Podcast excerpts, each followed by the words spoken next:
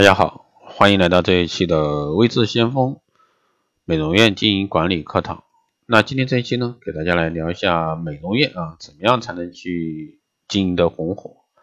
生意惨淡，门庭清冷，如今的生意呢比较难做，这是很多美容院老板所抱怨的。背完之后呢，你有没有想过是什么影响了你的生意？其实美容院经营好坏的关键是如何稳定客源，减少流失。而要做到这一点呢，也是有章可循。美容院业绩呢无法突破，或者说有下滑情况出现时，不外乎两个原因：一是客源流失较大，客流量呢不断减少；二是单个顾客的平均消费水平在降低。只要找准原因，对症下药，业绩提升便指日可待了。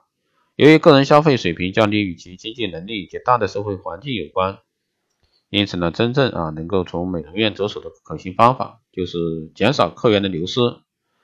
啊，顾客流失的原因太忙，美容师太忙而无暇顾及每一位顾客、每一位客人，造成一定客源的流失。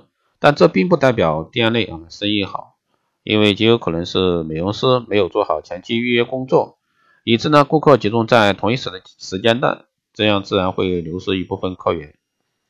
第二呢是缺乏变化，很多美容师疏于接受新技术，以至于无法提升个人接受能力，也会造成客源流失。第三呢是不再重视顾客的感受，由于美容师与顾客接触多了，比较熟悉熟悉，便渐渐的疏于向顾客啊询问服务感受。要知道技术虽然说重要，但顾客的感觉是很重要的。第四呢，是对顾客提出切实可行的建议，而只顾赚钱，让顾客呢产生排斥心理。第五呢，是没有区别对待，许多顾客呢都有贪小便宜的心理。如果说美容师能够适时给予固定顾客一些小小的优惠，就能稳住一大批顾客，否则的话也会造成客源流失。第六呢，是在言语或者说行为上得罪顾客，有些美容师呢盲目自大，不够亲善，让顾客呢产生抵触情绪。也容易啊造成客源流失。第七呢是缺乏自信心，美容师对自己呢没能没有信心，害怕接触顾客，当然也无法提供最好的技术和最专业的服务，因此呢流动性极大的顾客自然就会流失。